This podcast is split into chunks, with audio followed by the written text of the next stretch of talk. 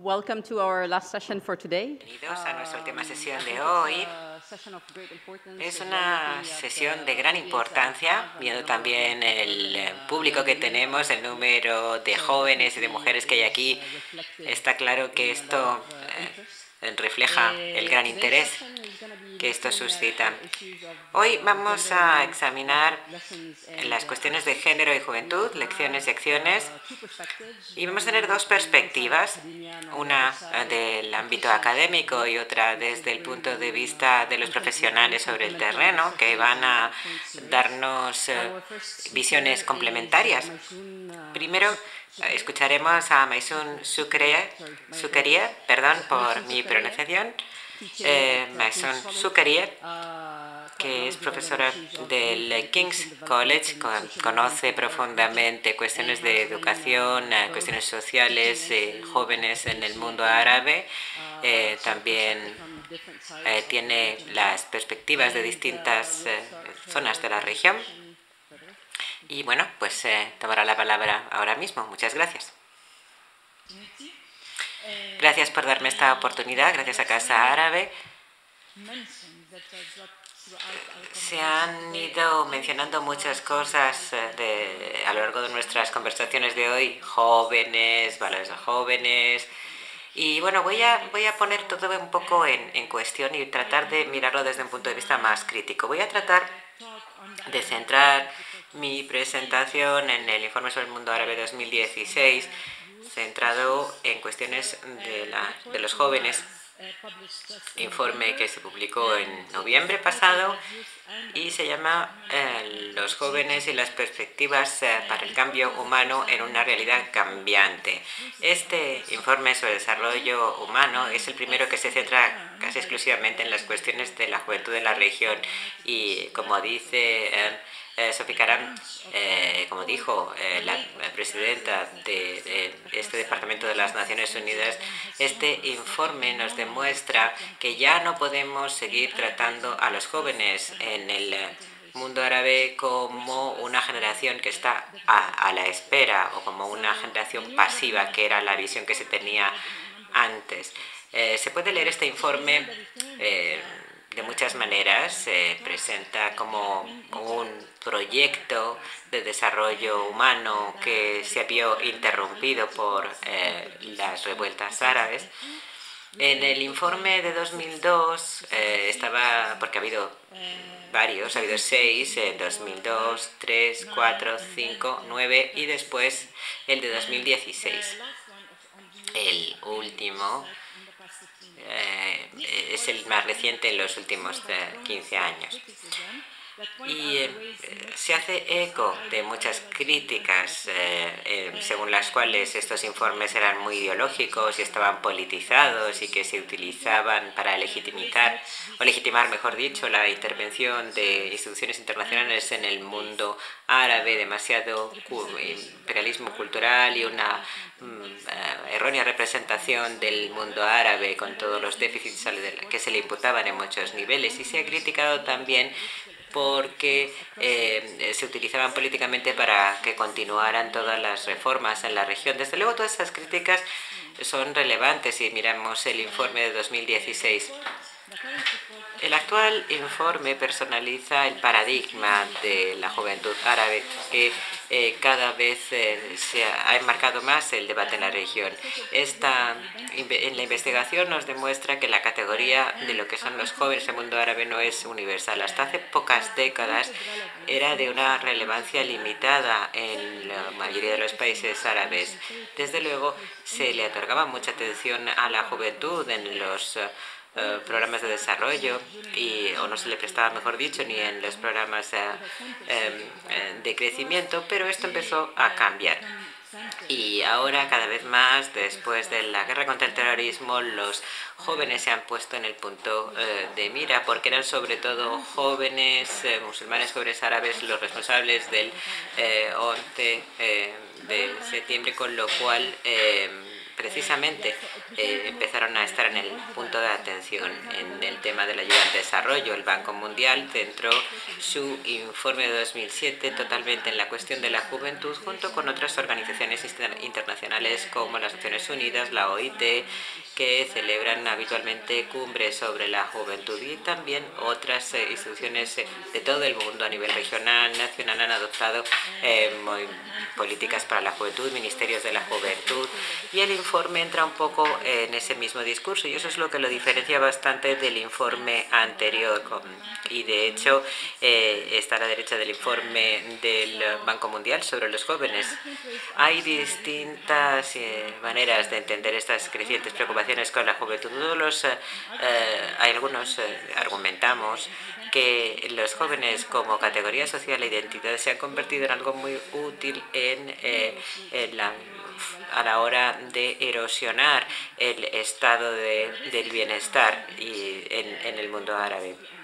Y hay que entender el informe de distintas perspectivas y en eso me quiero centrar en mi presentación de hoy. Eh, toda una serie de informes y de conferencias a lo largo de los últimos años han estado promoviendo cada vez más la securitización de la juventud, tanto a nivel regional como global. Los movimientos antirradicalización eh, se han expandido por todo el mundo, sobre todo en Europa. En diciembre de 2015, el Consejo de Seguridad adoptó la la, resolución 220 sobre juventud y seguridad. El papel de la juventud eh, es la base de la paz y seguridad mundiales. Eh, el anterior secretario general de Naciones Unidas, Ban Ki-moon, dijo tenemos que alentar a los jóvenes a, asumir la causa de la paz y la, justicia y la estabilidad en toda una serie de políticas internacionales, plataformas y cumbres se han ido desarrollando a lo largo del periodo de estos, estos, estos últimos años sobre jóvenes, paz y seguridad, eh, incluida la cumbre sobre jóvenes y lucha contra el extremismo en Washington, la cumbre de los jóvenes contra el extremismo en Oslo en 2015, la declaración de ambos eh, sobre jóvenes y seguridad, también eh, la cumbre en 2016 en la ciudad de Nueva York sobre jóvenes y extremismo. El exaltar la agenda de los jóvenes para e-, evitar el extremismo juvenil y promover la paz. Todo esto está muy entrelazado. Todas estas reuniones y documentos han dado lugar a una serie de agendas de investigación, fuentes de financiación y programas de investigación, mayoría dedicados a los jóvenes árabes, porque estamos hablando de radicalización y eh, como actores esenciales para la paz y la seguridad a nivel internacional. En algunos aspectos, nada de esta actividad es especialmente nuevo, eh, se puede, porque eh, los jóvenes árabes han estado siempre vinculados a las preocupaciones de seguridad. Todo el concepto de los jóvenes y la seguridad tiene su raíz en el capitalismo más antiguo y esto bueno es una larga historia. Eh, pero ha habido una proliferación en cuanto a las actividades de, de juventud y seguridad y esto sí que es un cambio. Los jóvenes han dejado de ser una preocupación local en materia de seguridad a convertirse en una preocupación global en materia de seguridad y esto se ha producido con un doble movimiento. Los jóvenes, preocupación del eh, discurso político internacional y también en la política de desarrollo, vinculado cada vez más a las preocupaciones de seguridad a partir de los años 90. En este contexto, los eh, jóvenes eh, árabes en el mundo global se han convertido en un marco esencial para ejemplificar las ansiedades sobre las preocupaciones de seguridad. Se destacan dos puntos. Primero, el concepto de, de esta de estos eh, países que son eh, masas de, jóvenes, es decir, eh, sean, es un eufemismo para hablar esta especie de, de, abultamiento juvenil del que se habla en algunos estados, que es como una especie de eufemismo para, para ocultar lo que hay detrás. Y luego también el, el, el el emprendedurismo juvenil em, para que los jóvenes, por lo menos, en lugar de discutir o poner en entredicho el orden económico global, traten de hacérseles partícipes de los mismos.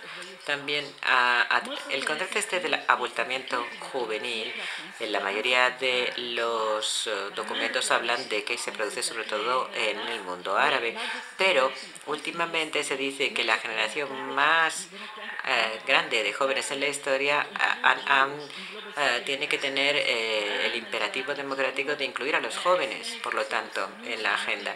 Hay que centrarse en los jóvenes sabiendo que hay una masa sin precedentes de jóvenes sin impulso en el mundo árabe porque los, hay jóvenes entre, entre 15 y 29 años, son prácticamente un tercio de la población árabe y otro tercio está por debajo de los 15 años de edad.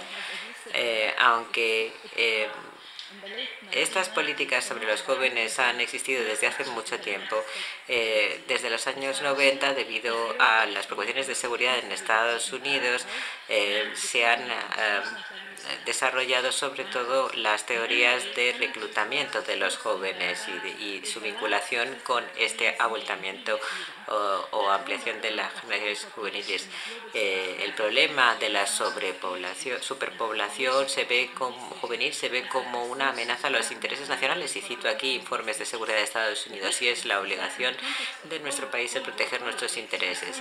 Eh, la diferencia eh, es que en la Guerra Fría se preocupaban los líderes de que un aumento de la población juvenil en los países más pobres iba a impulsar el crecimiento del eh, comunismo, mientras que ahora lo que se teme es que esto mismo lleve a cabo una proliferación del extremismo y el terrorismo y sobre todo en el sur eh, global. Esta teoría tiene una serie de argumentos deterministas. Samuel Huntington, por ejemplo, decía que existen tres eh, puntos de inflexión en la sociedad o tres umbrales. Por ejemplo, cuando la población entre de 15 y 24 es más del 20% y lo es mucho más en el mundo árabe, existe más propensión a la inestabilidad. También está la teoría del abultamiento en las eh, edades jóvenes, es decir, eh, estamos hablando de jóvenes que son eh, más idealistas, más ingenuos y que son más eh, crédulos en cuanto a explicaciones ideológicas y necesitan la, aprobación de sus pares. estamos hablando de eh, que existe, por otro lado, una, variación grande en cuanto a cómo se define este abultamiento de los jóvenes. Se puede considerar simplemente como una explicación de la ampliación del número de la población juvenil, sobre todo puede incluir a todos los que tienen menos de 30 años de edad. En los debates académicos, esta especie de vaivén entre en la estructura, la, variación entre, la, entre lo que es el abultamiento juvenil eh, y lo que es simplemente una mayoría de población juvenil eh, también eh, son discutibles. Hay muchos economistas dicen que, que el contexto económico hace que cuando los jóvenes entran en el mercado de trabajo, ese momento es especialmente crucial y, son, y serán especialmente vulnerables al desempleo si su entrada en el mercado de trabajo coincide con épocas de grave crisis económica. Y en esa situación precisamente este abultamiento puede dar lugar a, a, revueltas y a inestabilidad y conflictos, no por las características de los jóvenes en sí, sino por su competencia, dado que existen limitados recursos y oportunidades. Eh, se ha reconocido que una gran población juvenil en algunas circunstancias puede ser incluso un impulso para la economía y propulsar el crecimiento económico. Los jóvenes pueden enseguida acceder a nuevos puestos de trabajo, con lo cual se suele decir que el el abultamiento juvenil puede ser o bien una, un auténtico desastre para la economía o una auténtica, eh, un efecto, efecto de motor.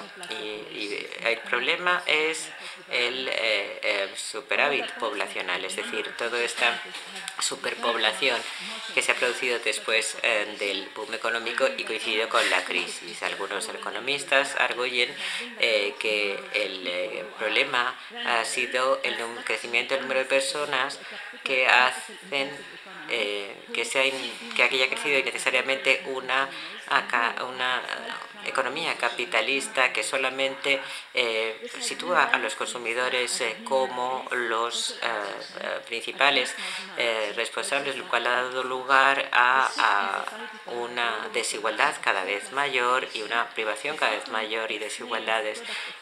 esto es también el resultado del desplazamiento tecnológico de la población capitalista y la desposesión de las personas que antes tenían otros tipos de medios de vida. El concepto, por lo tanto, de este abultamiento eh, juvenil políticamente es una manera legítima, parece ser, de hablar del problema de eh, la superpoblación. Hay una contradicción interna a las sociedades capitalistas que parece que son ajenas a cambios externos, combinación de altas tasas de fecundidad, escaso desarrollo y mala gobernanza en los países árabes. Se puede utilizar eh, este término como un marco retórico para eh, hablar eh, de manera eufemística de la superpoblación cosa que también han destacado a menudo los investigadores, pese a las preocupaciones de la exclusión y eh, hay realmente eh, muy poco cambio en las agendas que hasta ahora en el desarrollo han dado lugar a esa exclusión y desempleo. Tampoco hay nuevos programas de, contra el desempleo y a favor del desarrollo que, piense, que, que verdaderamente vayan a atajar este problema. En la agenda de paz y seguridad se dice que esta superpoblación juvenil lo que va a tener mayor riesgo de caer en el extremismo y el terrorismo. La resolución 225 del Consejo de Seguridad dice que la radicalización y el extremismo violento, sobre todo entre los jóvenes, amenazan el desarrollo humano. Y el informe de desarrollo humano dice que la radicalización violenta se ha convertido en una preocupación fundamental y definitoria, elemento definitorio en la región árabe, sobre todo entre los jóvenes que eh, ha causado un gran daño a las sociedades entre en todo el mundo. Es esta radicalización de los jóvenes la que se supone que crea todos estos problemas. Te quedaron unos cinco minutitos más. Eh, sí, sí, sí, es que los intérpretes son capaces de seguir el ritmo que estás llevando, con dificultad, dicen los intérpretes. Muy bien, eh, lo primero que tenemos que hacer es eh, por qué la radicalización eh, se considera ahora como algo malo. Antes eh, ser radical en los años 60 se consideraba algo positivo. Ser radical, es ver cuáles son las causas fundamentales, las raíces de un problema. Y ahora radicalización se equipara a fundamentalismo, es decir, que ha habido una tergiversación de lo que significa la palabra radical. Cuando se considera que son los jóvenes la causa de la radicalización, eso significa que son ellos los que causan todos estos problemas. Es decir, que el terrorismo estatal o el terrorismo de, los ciertos regímenes no son el problema. La principal amenaza de la radicalización y el extremismo de los jóvenes, estas conferencias e informes, es tratar de, eh, comprometer a los jóvenes para que sean los constructores de la paz, es decir, hacer trabajo antiterrorista y em, a nivel mm, local y regional.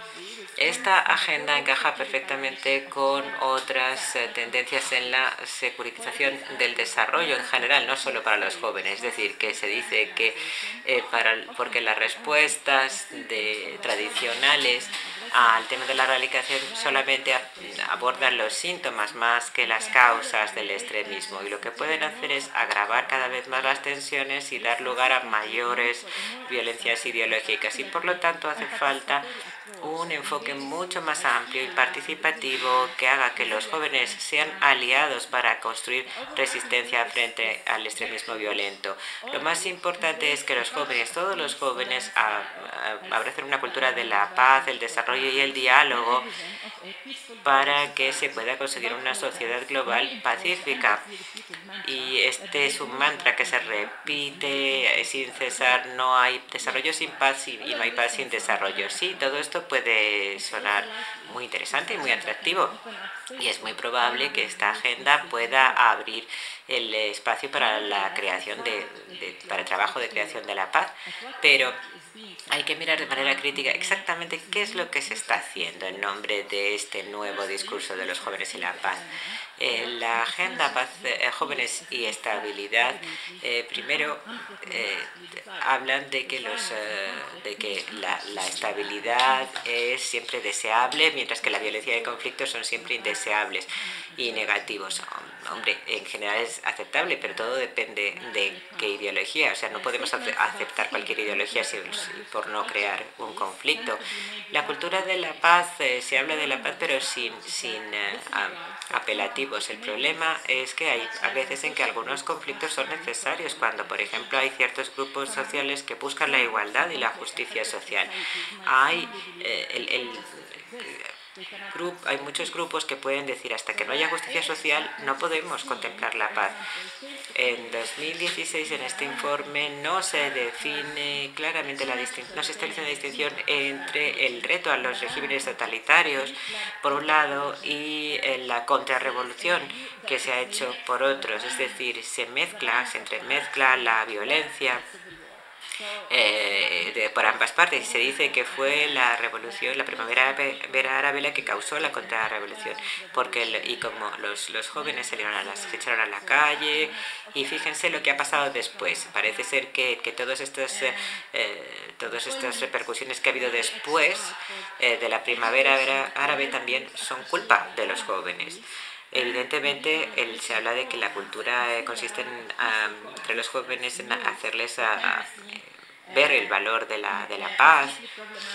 Y eh, este llamamiento se basa en la idea de que los jóvenes árabes son más responsables que otros eh, de los conflictos de la región. Eh, habla de la desigualdad, de la injusticia, pero no habla de la desigualdad y la injusticia tan graves que hicieron que fuera incompatible el poder no poner en entredicho el status quo existente que fue el, detonante de la primavera árabe. En segundo lugar, la creación eh, de la paz eh, tan eh, intrínseca a, supuestamente a esta agenda se define sin embargo de manera muy vaga en la eh, porque estamos hablando del enfoque liberal de creación de la paz asociado a las Naciones Unidas, Banco Mundial y otras instituciones internacionales desde los años 90, que postula que el cimiento más fuerte para la paz es la democracia y la democracia es la estabilidad del mercado. Lo que quieren es trasplantar los modelos occidentales de organización sociopolítica y económica para poder conseguir en estos otros países la liberalización económica.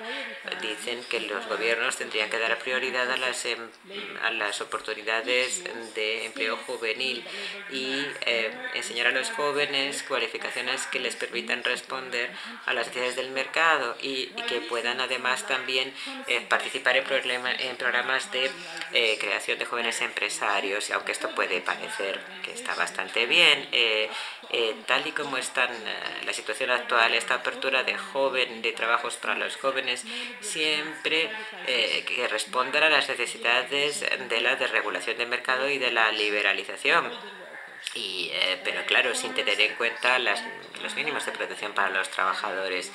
Y esto no, tiene, no, se, no se representa a los jóvenes de la misma manera que el resto de los trabajadores. Culpan la, en el informe a los grandes problemas de, del trabajo juvenil al gran número de puestos de trabajo en el sector público.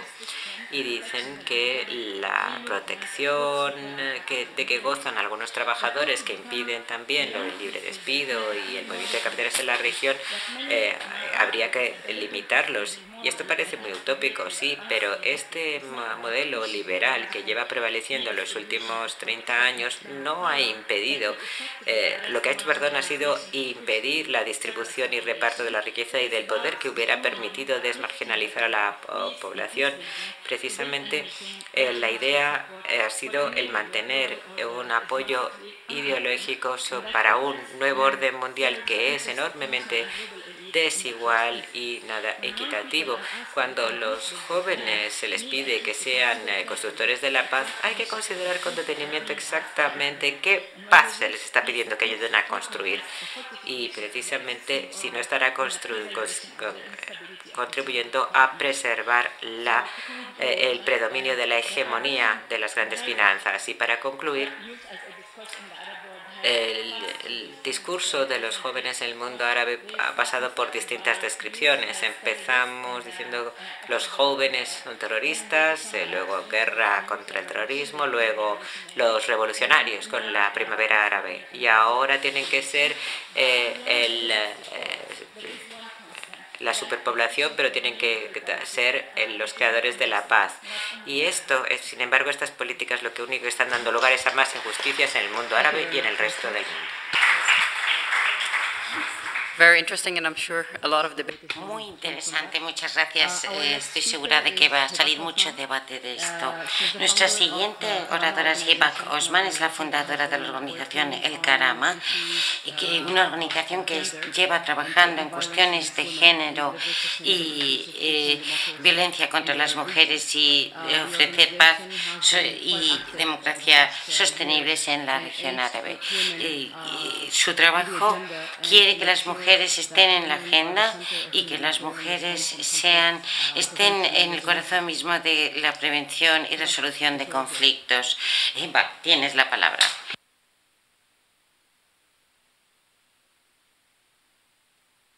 and for including me in this uh, important conference. This conference is looking back at the last 10 years, but in the Arab region we 10 años, pero en la región árabe solo tenemos que mirar atrás 6 años para identificar el movimiento social, político y cultural eh, desde 2011 y ahí es muy importante y eso es especialmente cierto en lo relativo a las mujeres y los movimientos de mujeres en la región. Y aunque las revoluciones fueron el acontecimiento principal en casi todos los países de los que hablamos en esta conferencia, el contexto de cada país era muy diferente. Como tal, los resultados y efectos eh, son muy diferentes y podríamos dedicar una única conferencia monográfica a cada uno de ellos. Pero en cualquier caso, es muy...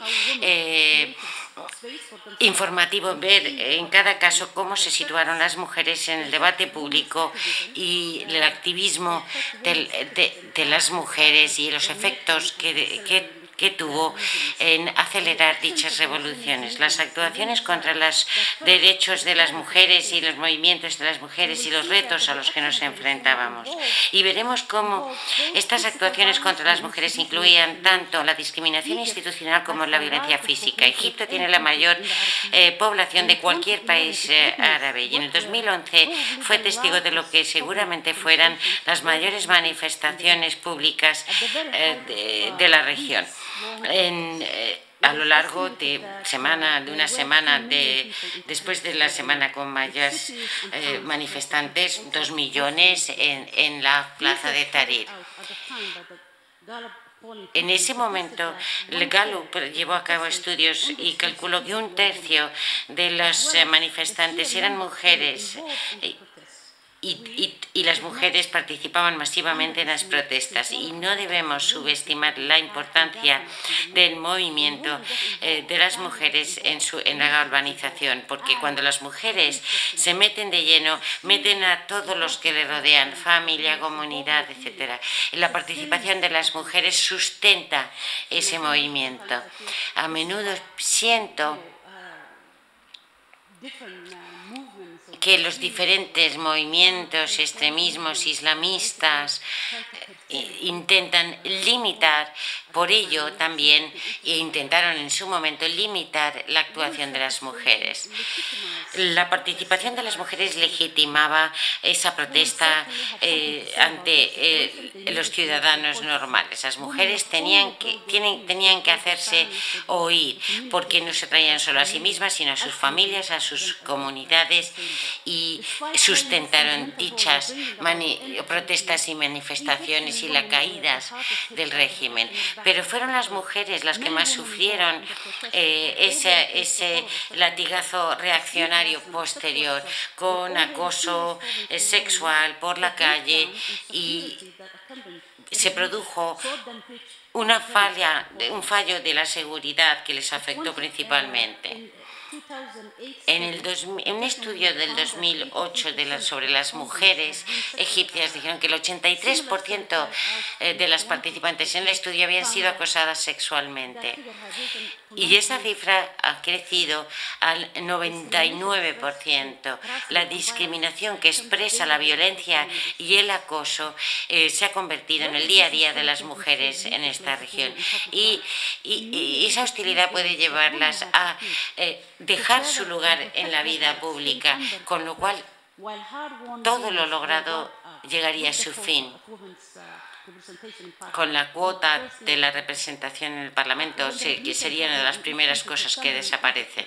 En Egipto, por ejemplo, lo primero que hicieron los islamistas eh, fue atacar los derechos de las mujeres. Pensaría uno que estarían pensando en la economía o en la seguridad, ambas cuestiones principales al, para Egipto, pero no, lo primero que atacaron fueron los derechos de las mujeres y los vincularon al régimen y dijeron que eran medidas de Mubarak. Lo primero que salió por la ventana fue la cuota que aseguraba que hubiera 64 mujeres en el Parlamento. Eso salió por la ventana. Otra cuestión que casi también salió por la ventana fue el derecho de familia, el divorcio la ola, también eh, la custodia, esas eran, eran, eran sus, sus objetivos. Sin embargo, no sabían en el, en el régimen previo, eh, Egipto tenía una sociedad civil muy pequeña y, no estaba preparada para la transición como sus eh, eh, oponentes y no había ningún movimiento político o social en Egipto tan bien organizado como el islamista. Eso se puede ver en toda la región y en la respuesta de los países individuales contra ello y la organización de la sociedad civil, que es muy sumamente importante, donde las mujeres no estaban organizadas, donde la sociedad civil eh, no ha sido eh, en los países en los que la sociedad civil ha sido más fuerte, eh, han tenido una mayor capacidad de recuperación ante este latigazo reaccionario. En Egipto encontramos que uno de los métodos más eficaces de las fuerzas reaccionarias para luchar contra los derechos de las mujeres era eh, eh, eh, embarrarlas con, por su contacto con el régimen anterior, el de Mubarak. Las fuerzas reaccionarias lo vieron como una oportunidad para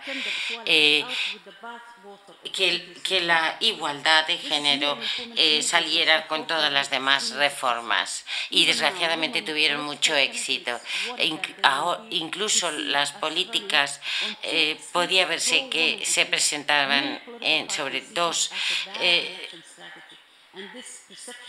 sobre los principios de la igualdad, cosa que es percibida ahora muy negativamente. Así que la participación de las mujeres en la transición fue muy limitada después de esta actuación y ahora solamente hay un 2% de eh, parlamentarias que, volvieron a sus escaños tras las primeras elecciones. La primera que se comisión que se creó eh, no tenía mujeres. Después vinieron dos mujeres. Todos los logros eh, se perdieron cuando se pensaba que eh, se iba a lograr más, fue menos. Una oportunidad que ofreció la revolución fue una mayor capacidad para organizarse. Ese fue el regalo de la revolución y este es el caso de toda la región. En casi todas partes la seguridad, la sociedad civil y las mujeres están mucho mejor organizadas y conectadas. Gracias a este nuevo nivel de organización, eh, las mujeres pudieron participar eh, más en la redacción de, la nueva Constitución. Gracias a las mujeres influyentes y al movimiento de mujeres, la nueva organización tiene artículos que, sobre los derechos de las mujeres y los movimientos de base han ayudado a crear un apoyo por esta Constitución. También fue muy importante eh, el papel de la mujer en los cambios del derecho penal del 2000, de la, de la ley del 2014 que por primera vez eh, penalizaba el acoso sexual y el acoso dentro de la familia. Pero los problemas son muy complejos, muy serios. El poder que demostraron las mujeres durante la revolución y después con esta reacción eh, de los más reaccionarios eh, no, deja, no ha dejado de lado todo lo que las mujeres lograron o, se dieron cuenta en términos organizativos, las mujeres que luchaban por hacerse oír tienen que ahora luchar tanto como antes para, estar para quedarse donde están viendo cómo se fueron dejados de lado los movimientos de las mujeres en Egipto, quisiera hablar de otra marginación de las mujeres, los eh, ataques eh, sexuales, una de las y que les deja totalmente fuera del espacio público. Sabemos que cuando no hay seguridad, son las mujeres las que lo sufren de forma desproporcionada y que, van a ser las víctimas más probables de la violencia sexual y basada en género. Eh, este, esta desproporcionalidad ha sido ya reconocida en el año 2000, después de muchos años de presión internacional.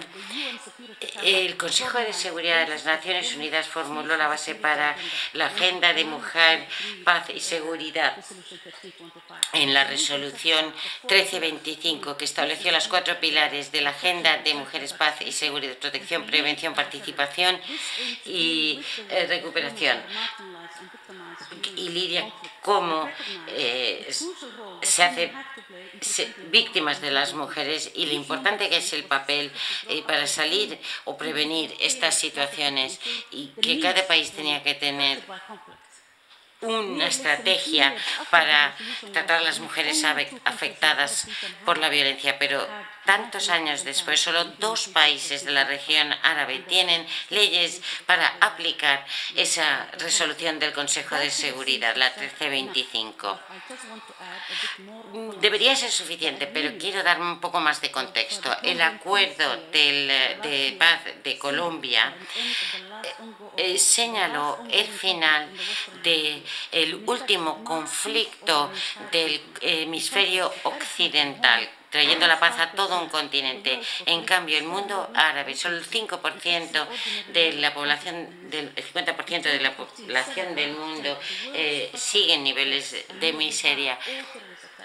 Casi todos los, ataques terroristas han tenido lugar en esa región y casi seis, y, producen seis de cada diez personas desplazadas del mundo. En Yemen, Somalia y Sudán del Sur, muchas vidas están amenazadas por el conflicto, por el hambre, y solo dos países han escogido reconocer eh, eh, estos elementos de la resolución. Es chocante la falta, que es la falta de voluntad política la que explica la marginalización y la ausencia de la mujer en los procesos de paz en Yemen, Sudán, Siria, etc. Las mujeres no están y, las, ignoran que las mujeres tienen un papel muy importante que desempeñar para la paz. Eh, cuando las mujeres participan en los procesos de paz, este proceso de paz eh, puede durar mucho más tiempo. Eh, como ya se ha demostrado. La participación de las mujeres no es una cuestión que incumba únicamente a las mujeres, sino que a todo el mundo. Nosotros, nuestros socios, hemos estado luchando por una mayor participación de las mujeres en el proceso de paz de Siria y para que su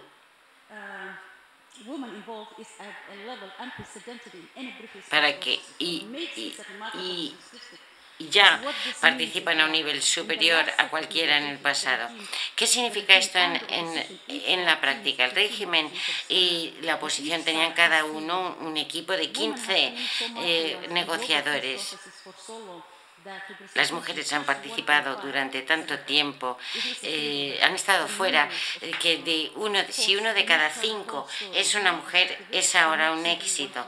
Nosotras como activistas no es que queramos que las mujeres estén sentadas en la mesa de negociación, sino que la agenda esté sobre la mesa.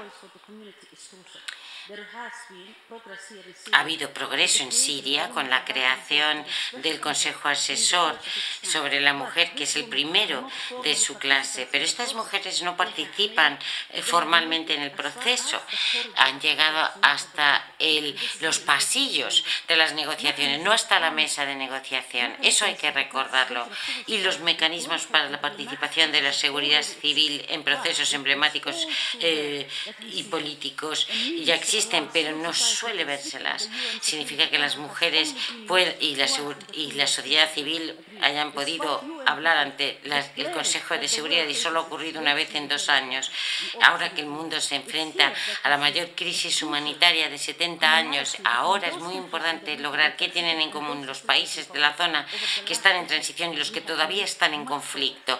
Y aunque hemos avanzado mucho, los marcos nacionales de prevención de violencia y la discriminación contra las mujeres, nuevas constituciones, nuevos artículos, nuevas leyes, nuevos mecanismos y resoluciones. Y el reto que aún nos queda a todos los niveles es la aplicación de, esta protección. ¿Qué protección ofrece una ley si no toma seriamente en cuenta una resolución y demuestra que no tiene voluntad política y se quedan meras palabras sobre el papel. Y ahí la sociedad civil puede desempeñar un papel. Los movimientos de base pueden eh, hacer llegar los derechos a, a los grupos eh, de la población y ofreciendo información valiosísima a las instituciones. A través de los conflictos del mundo árabe, las mujeres han demostrado gran fortaleza, gran capacidad de recuperación para eh, construir movimientos a partir de estos movimientos de base.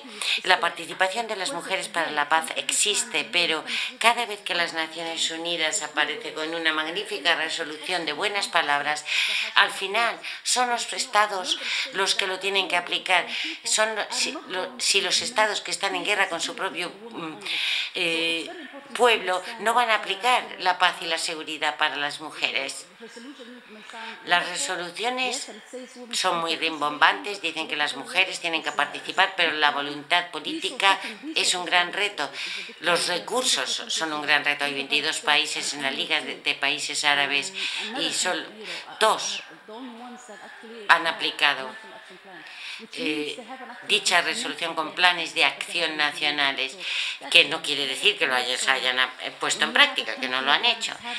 Si hay un país que tiene un, un problema aplicando las leyes de su constitución sobre las mujeres para sus derechos,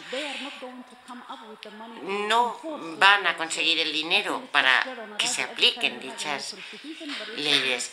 Está bien que haya una nueva constitución. Es un marco al que las mujeres pueden remitirse y ese ha sido el papel de la resolución del Consejo de Seguridad de Naciones Unidas. Y lo último que quería decir es que la resolución 1325 tiene cuatro pilares, protección, participación, prevención de conflicto para las mujeres, pero las Naciones Unidas no tiene una factura de las mujeres. ¿Dónde están las misturas ¿Dónde, de, este caso? ¿Dónde están? No aplican sus propias resoluciones siquiera. Así que cuando los Estados miembros miran hacia las Naciones Unidas y ven que no aplican sus propias resoluciones, ¿cómo, van a, participar, cómo se van a aplicar en estos procesos de paz?